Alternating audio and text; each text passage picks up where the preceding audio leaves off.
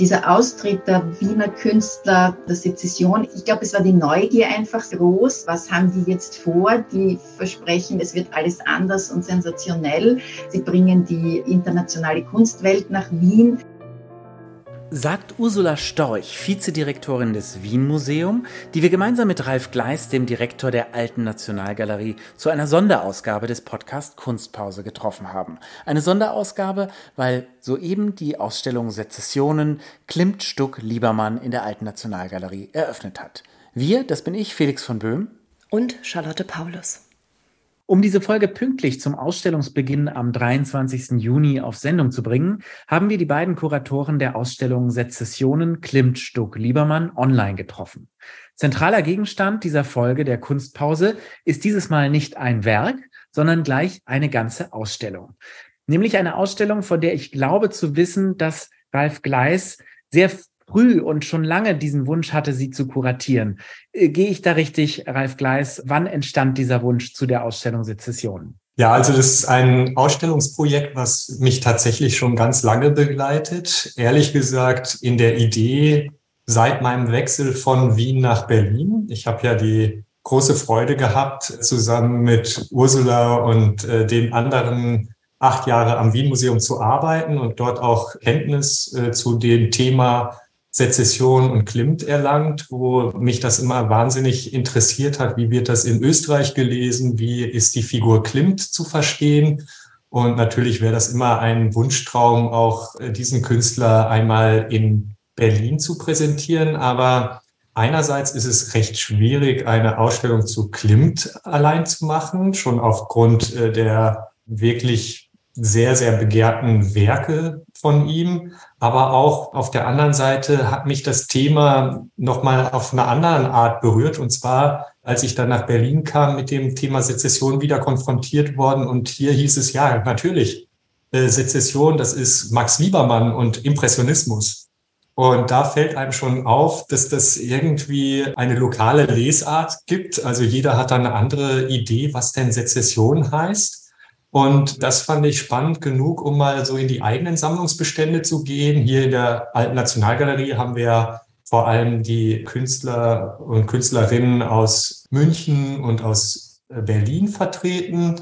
Und die Wienerinnen und Wiener fehlen uns hier. Und da braucht es einen guten Partner, den ich dann äh, mit meinen sehr geschätzten Kolleginnen und Kollegen in Wien äh, gleich gefunden habe, um eine Ausstellung zu machen, die eben das größere Thema Sezession, was heißt das überhaupt, aufzubauen. Und äh, da war es wirklich so wie gesucht gefunden. Wir kannten uns ja schon lange und haben dann eigentlich nach kurzen Überlegen gleich entschlossen, daraus muss eine Ausstellung werden.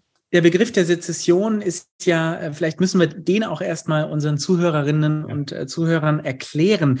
Für mich klingt Sezession ganz stark nach einer Abwendung und einer Abspaltung. Und die große Frage, die sich, glaube ich, jeder stellt, ist, wer spaltet sich hier eigentlich von wem ab und wie sieht diese Abspaltung in den verschiedenen Städten, die diese Ausstellung behandeln wird, nämlich München, Wien und Berlin auch aus? Ja, Sezession geht auf einen lateinischen Begriff zurück und heißt wirklich Abspaltung. Und das war auch ganz bewusst gesetzt damals. Das kam relativ bald auf nachdem sich Künstlervereinigungen aufgemacht hatten, neue Wege zu beschreiten. Und zwar gab es vorher ein System akademischer Ausstellungen, die in der Regel viele hunderte, auch tausende Werke versammelt haben in großen Jahresausstellungen. Und das war die Gelegenheit der Künstlerinnen und Künstler, sich zu präsentieren. Und da hingen die Werke dicht an dicht, wie eben, äh, man sagt, Petersburger Hängung, also Rahmen an Rahmen, wie eine Tapete quasi. Und wenn man Fotos von damals sieht, dann kann man sich auch vorstellen, wie erschlagen man war und auf der anderen Seite, wie die Künstlerinnen und Künstler gedacht haben, also das ist keine gute Präsentation meines Werkes, weil ich will ja was Einzigartiges äh, dem Publikum geben. Und damit war schon eines der äh, Hauptmerkmale eigentlich angesprochen, nämlich man wollte sich von diesem Ausstellungsbetrieb, den es damals gab, der akademisch gesteuert war und äh, im Prinzip von oben eine bestimmte Art der Präsentation vorgegeben hat. Aus dem wollte man sich ablösen und loslösen und eine neue Form der Kunst, der Kunstpräsentation, der Auswahl dem entgegenstellen. Und das war tatsächlich so der Beginn auch eines Kunstbetriebs, wie wir ihn heute kennen. Also es ging um eine Hängung, in der Bild für Bild abgeschritten werden kann oder Skulpturen wirklich alleine stehen konnten und wo man sich dem Kunstwerk wirklich nähern kann. Also eine Optik, wie wir sie heute normalerweise aus Museen kennen. Und was auch ein sehr entscheidender Faktor war, war die Internationalität. Also während diese vorherigen Kunstvereine, die es gab und die Künstlergenossenschaften. Also da merkt man schon, das ging auch um den Lebensunterhalt, das Organisieren von Ausstellungen, aber auch um Geselliges. Das hat man eigentlich in der Form ein bisschen äh, abgelehnt, wollte sich internationaler orientieren und nicht nur immer mit den gleichen lokalen Künstlern, sondern eben durch diese Avantgarden, die man aus Paris, aus Brüssel und so weiter kannte, die wollte man jetzt auch in den deutschsprachigen Ländern, in Deutschland, in Österreich, in äh, den Städten, die wir genannt haben, in München, Berlin und Wien erleben. Und das konnte man auf diesen Sezessionsausstellungen alles zusammen. Also mehr Internationalität, mehr Qualität in einer kleineren, komprimierteren Form. Und weil das nicht so gut ging mit den bestehenden Formen, hat man sich abgespalten, eigene Jurys gegründet, eigene Häuser gebaut, in denen die Ausstellungen stattfanden und gesagt, so, das ist jetzt das Neue, das andere ist das Alte und hier sind wir. Was natürlich toll ist, ist, dass es gelungen ist, diesen Weltausstellungen auch vorauszugreifen. Wenn man sich anschaut, wann die Sezessionsausstellungen stattfanden, war das eigentlich immer vor der nächsten ins Haus stehenden Weltausstellung in Chicago oder Paris. Also Tatsache ist, dass teilweise die Sezessionen dann auch als eigene Künstlervereinigungen an den Weltausstellungen teilgenommen haben mit ihren Vertretern. Wir haben ein Bild, was geprägt ist vor allem von der Weltausstellung 1900. Aber 1855 gibt es die Weltausstellung in Paris und äh, da war zum Beispiel Courbet, der gesagt hat, bei diesen Massenausstellungen mache ich nicht mit und hat dann einen eigenen separaten Raum gemacht. Und wenn man so will, hängt also mit den Weltausstellungen zusammen, dass sich die Kunst schon damals in einem Widerstreit gegen diese offizielle Darstellung von Kunst befunden hat und man sich separiert hat.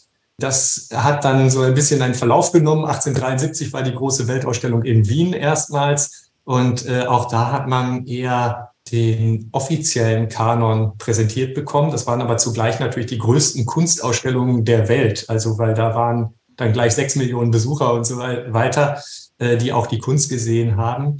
Das ist also nicht ganz sozusagen auf dieser Ebene zu beantworten. Interessant ist aber, wenn man so auf diese Weltzusammenkünfte der Kunst auch schaut, dass die 1892 gegründete Münchner Sezession und das Bestreben der Sezessionisten, sich international zu verbinden, eigentlich ein Vorbild war, zum Beispiel für die Biennale in Venedig, die eben sehr viel von diesen Anregungen aufgenommen hat. Und da waren im Übrigen auch Sezessionisten, die beraten haben und die dann quasi auch die Ländervertretung damals für Deutschland und für Österreich gemacht haben.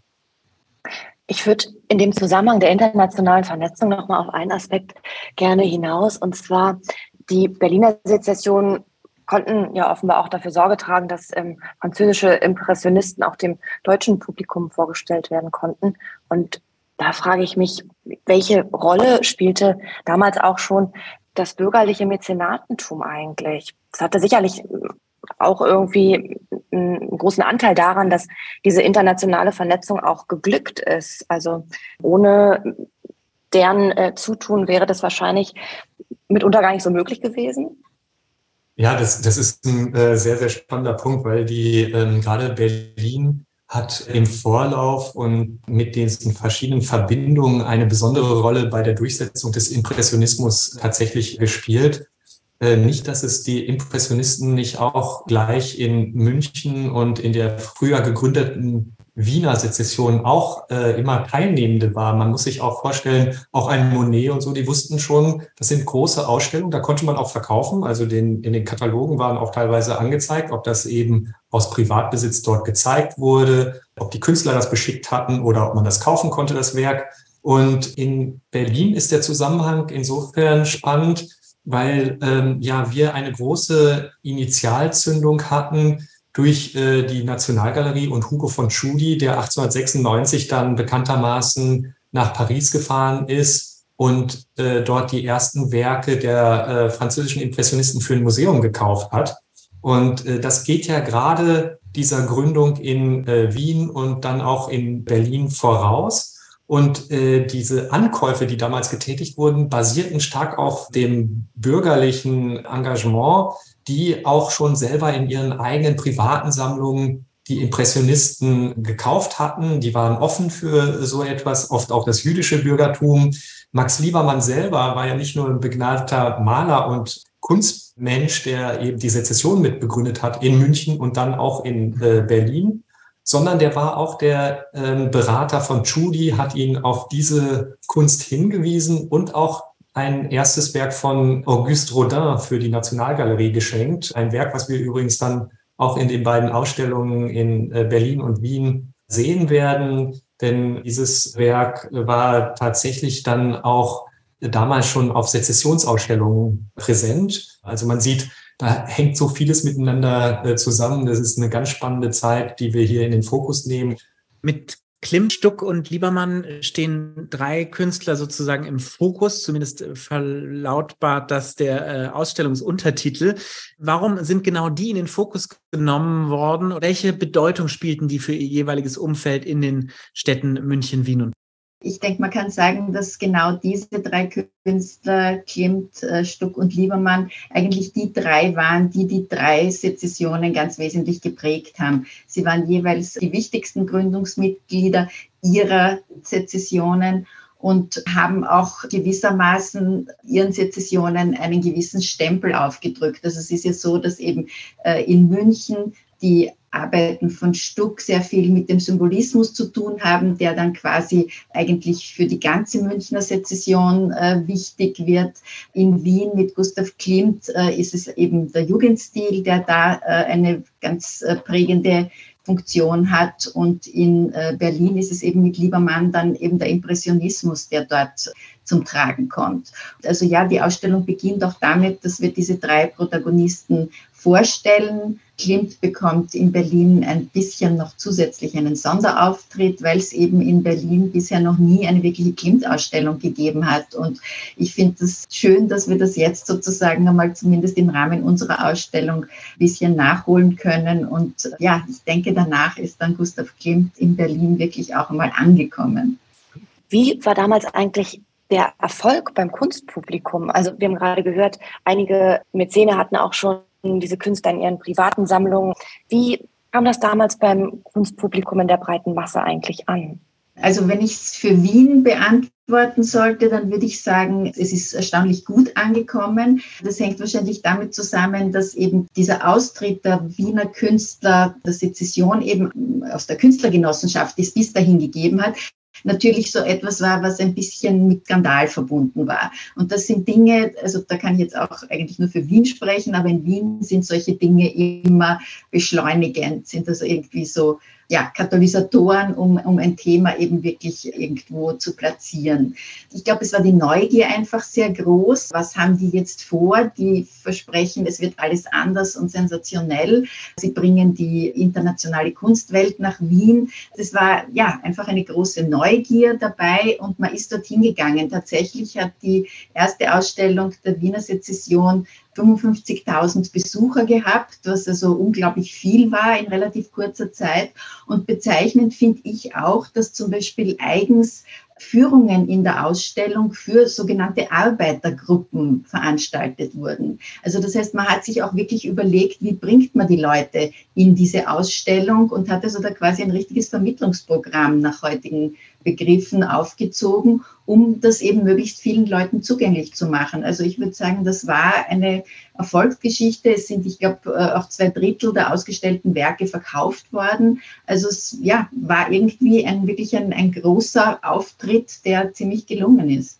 Der Erfolg lässt sich vielleicht auch darin sehen, dass sie einerseits gute Verkaufszahlen hatten von den Werken, die dort präsentiert waren, sofern sie denn überhaupt äh, verkäuflich waren. Und das andere war, wir haben das auch in der Ausstellung einmal etwas ausgerollt. Es gab ja eine ganz durchdachte Marketingstrategie. Das gab es vorher so nicht. Also es gibt Plakate, die wir in großer Anzahl auch präsentieren, Kataloge, die kamen dann mit den eigens entwickelten Signes, der, also man würde so heute sagen, so ein Corporate Design kam die daher. Man wusste schon gleich, ah, das ist Sezession. Und äh, das war nachher schon ein Gütesiegel an sich, wenn das dort drauf stand. Auch die Verbindung zu den Herausgebern von großen Zeitungen. In allen drei Sezessionen wurden auch Zeitschriften gegründet, die das begleitet haben und sehr eng unterstützt haben. Das bekannteste Beispiel ist wohl Versacrum. Das war wirklich eine Vereinszeitschrift der Wiener Sezession und auch wahnsinnig aufwendig, sehr schön gestaltet. Und das war eben auch hier in Deutschland flankiert. Und äh, man sieht schon, da gibt es so ein ähm, gesamtheitliches Vorgehen, dass man eben auf verschiedenen Ebenen es unterstützt hat. Die Kataloge der Ausstellungen waren in Berlin und in München bebildert. Und so kam das natürlich in viele, viele Hände. Sezessionen, das war also der Inbegriff moderner Kunst und einer zeitgemäßen Ausstellungsform.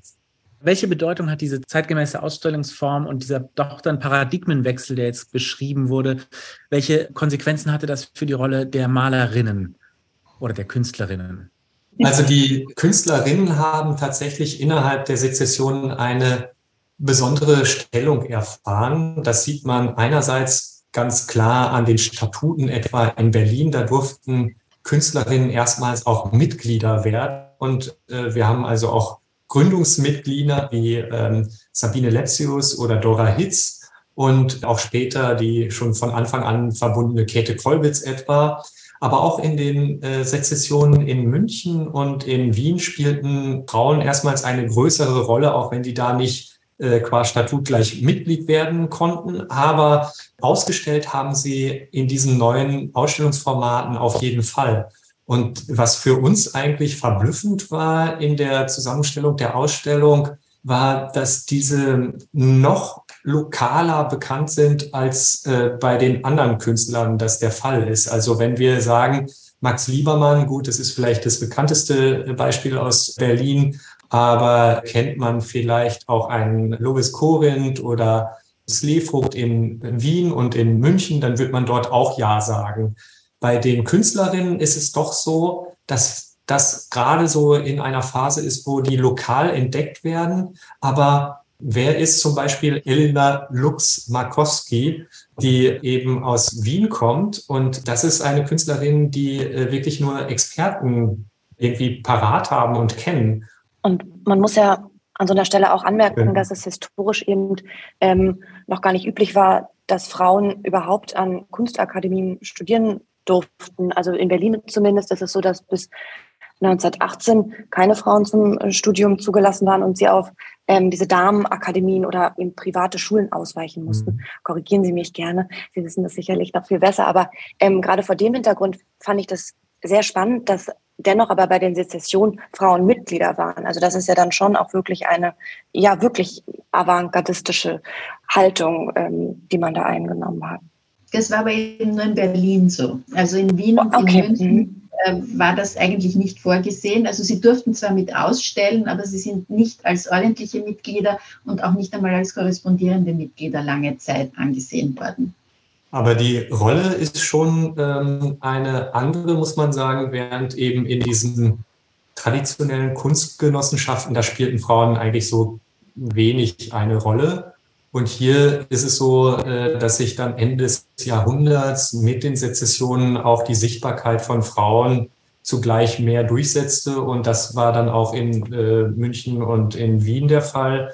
Ursula, wir hatten ja am Anfang so, äh, fand ich eine interessante Diskussion, wie, wollen wir die Künstlerinnen in der Ausstellung präsentieren. Und ich war anfangs davon ausgegangen, dass es so ein wichtiges Thema, vielleicht sollte man auch überhaupt äh, mal äh, das Thema Künstlerinnen in einem eigenen Kapitel behandeln. Und da hattest du zu Recht gesagt, es ist aber auch so, wir wollen jetzt auch nicht das Proports von damals irgendwie völlig verschieben. Wir haben die Künstlerinnen doch in den einzelnen Kapiteln einfach aufgenommen, dort wo die Themen äh, das eben hergegeben haben und wo die äh, Bilder passten.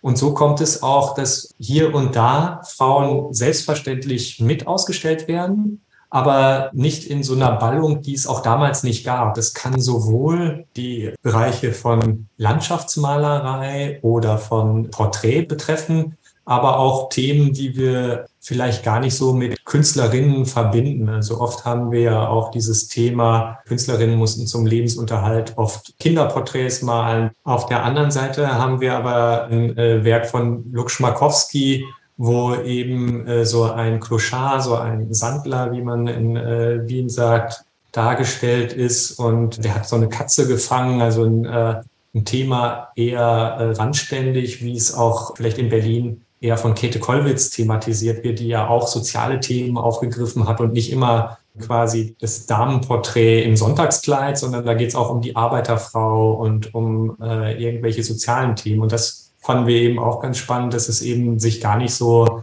geschlechterspezifisch darstellt. Wenn man einfach nur die Themen verfolgt, dann merkt man, die Künstlerinnen waren an allen Stellen genauso beteiligt, aber eben prozentual noch weit geringer als männliche Kollegen. Das muss man einfach für den Zeitraum festhalten. Bei mir ist es bei dieser Diskussion eben eigentlich darum gegangen, dass man jetzt nicht im Nachhinein den Frauen da jetzt einen eigenen äh, Raum macht, wo sie quasi in einem äh, geschützten in einer geschützten Umgebung gezeigt werden, sondern dass man eben wie damals, wo sie einfach wirklich zwischen den Werken der Männer ganz normal gehangen sind, dass man eigentlich die Situation von damals doch ähm, wiedergibt und aber halt die Frauen äh, nicht, nicht verliert, nicht vergisst, nicht unter den Tisch fallen lässt. Aber man kann sicherlich festhalten, dass eine ähnlich prominente Position wie Franz von Stuck oder Gustav Klimt nicht äh, von weiblichen Künstlerinnen eingenommen wurden. Also ich glaube, Kitte Kolbes war die einzige, die zumindest im Vorstand der Berliner Sezession eine Rolle gespielt hat. Aber vergleichbar prominent kann man für die damalige Zeit sicherlich nicht ähm, sprechen, oder? Nein, auf keinen Fall. Da haben Sie völlig mhm. recht. Das hängt natürlich auch eben mit der Ausbildungssituation zusammen, die eine, eine ganz andere war, also weil die Frauen da einfach weit weniger Möglichkeiten hatten. Dadurch gab es natürlich auch weit weniger Frauen, die überhaupt äh, Malerinnen waren. Ja, daraus entsteht das dann halt. Wir haben über die Veränderung der Ausstellungspraxis gesprochen. Wir haben über die Veränderung der Themenwahl gesprochen, auch der Stile, die damit einhergeht über das Nicht-Akzeptieren von bestimmten äh, sozialen und Rollenbildern. Ist es im Kern so, dass diese Sezessionisten in den verschiedenen Städten, die diese Ausstellung auch umfasst, einfach den Status quo nicht akzeptiert haben? Ist das sozusagen auch das moderne Moment daran? Ja, ich glaube, das könnte man schon so sagen. Also es war ihnen äh, einfach wichtig, ähm, mehr auf Qualität zu gehen, mehr auf Internationalität zu gehen und äh, einfach lebensnäher zu arbeiten, indem sie eben selber entschieden haben, was wird gezeigt, wie wird es gezeigt, etc. Also es war schon ein, ein, ja, die Dinge selber in die Hand nehmen, sich verantwortlich erklären, verantwortlich fühlen. Also auch wirklich ganz wesentlich dieser Blick über den Tellerrand hinaus. Dieses nicht äh, nur in der eigenen Suppe vor sich hin kochen und, und immer wissen, wo die Konkurrenz ist und die abschätzen zu können, sondern sich auch wirklich eben mit weit fortgeschritteneren äh, Künstlern aus dem Ausland eben wirklich zu messen, sich das zuzutrauen und ja, damit äh, zuzugeben, dass es da vielleicht auch noch Dinge zu lernen gibt, zu ähm, übernehmen gibt, aber eben sich wirklich dem einmal bewusst auszusetzen und eben auch nicht in diesem Sinn in einem geschützten Bereich nach sozusagen äh, Marktlage einfach produzieren und, und ähm, ja, einfach wirklich äh, konventionell dem Publikumsgeschmack zu entsprechen, sondern wirklich auch einmal etwas zu wagen. Kern der Sezession war es eine Gegenbewegung zu den althergebrachten Malweisen und auch der, der wilhelminischen Ausstellungspolitik äh, zu erschaffen. Ähm, ich habe mich gefragt, wie, wie ernst kann man das bei den Sezessionen denn überhaupt nehmen? Denn 1910 wurden viele Künstler innerhalb der Berliner Sezession aufgrund ihrer expressionistischen Werke abgewiesen.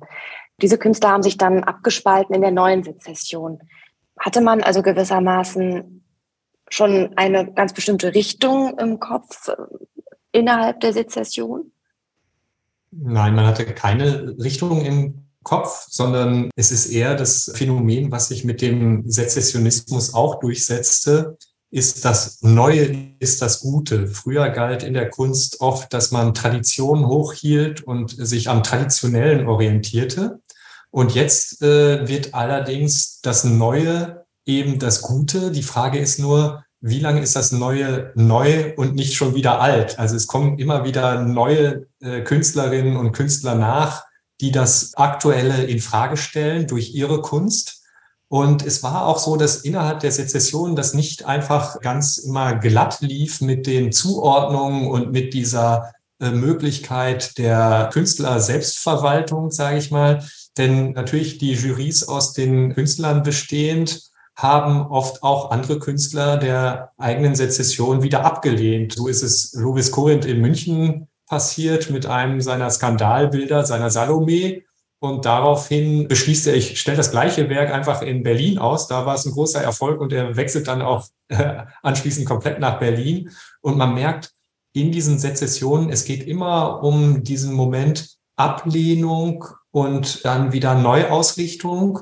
Und wenn das Prinzip einmal geboren ist, und wir betrachten ja hier wirklich die erste Phase der Sezession jeweils in München, in Berlin und in Wien, und die ist dann unterschiedlich lang und kennzeichnet sich dadurch, dass dann schnell wieder etwas Neues entsteht. In Berlin war das eben die neue Sezession 1910, als die Expressionisten mehr und mehr dazukommen. Die waren allerdings auch vorher schon mal ausgestellt. Ist also nicht so, dass es von vornherein gegen den Expressionismus gar ging, aber man hat mit den gleichen Mitteln, mit denen man eben vorher sich von den akademischen Ausstellungen abnabelte, auch jetzt bei der neuen Sezession gesagt, also ihr wollt uns nicht, dann machen wir unser eigenes Ding. Und das ist eigentlich etwas, was wir bis heute kennen, nur dass heute die Schlagzahl noch viel höher geworden ist. Also fast äh, jedes Jahr oder alle zwei Jahre macht man neue Trends aus und das hat eben etwas losgelöst, indem man einfach einen großen Wert auf dieses Neue gelegt hat. Und das war auch eine Debatte innerhalb der Sezession relativ schnell. Und äh, die hat im Übrigen auch dazu geführt, dass äh, München als Kunsthauptstadt in Deutschland abgelöst wurde durch Berlin, weil man in Berlin durchaus noch freier war mit diesem Gedanken des Neuen. Auch jemand, der schon längst etabliert war, wie ein Max Liebermann, hat dann quasi Korinth und Slevogt noch befördert. Aber irgendwo fand das natürlich auch ein Limit und man hat dann gesagt, also das sind jetzt die Alten und wir sind neu, wir wollen was Neues. Es gab die neue Sezession auch in München dann und da endet dann auch unser Betrachtungszeitraum, weil wir gesagt haben, dann fängt es eigentlich an, sich zu wiederholen. In Wien ist nochmal die Situation ein bisschen anders gewesen. Vielleicht kann Ursula das noch kurz ähm, erzählen, wie, wie da diese Abspaltung war. Was mir jetzt drängt zu sagen, ist, dass eigentlich der Ludwig Herischi, ein Wiener Kunstkritiker, der hat das mit diesem Satz, der Zeit ihre Kunst, der Kunst ihre Freiheit, eigentlich perfekt auf den Punkt gebracht. Dieser Satz den hat er für, als Motto für die Wiener Sezession, äh, in, also zur Zeit ihrer Gründung geprägt, ist auch ein Satz, der eben auf dem Wiener Sezessionsgebäude draufsteht. Und das ist eigentlich ein Satz, der sich auf alle drei Sezessionen in Wirklichkeit anwenden lässt und eben, wie gesagt, wirklich die Sache auf den Punkt bringt. Wenn es noch darum geht, äh, also eben wie das in Wien äh, funktioniert hat, dann wurde ja die Wiener Sezession 1897 gegründet eben Gustav Klimt als eines der wichtigsten Gründungsmitglieder, als erster Präsident der Wiener Sezession.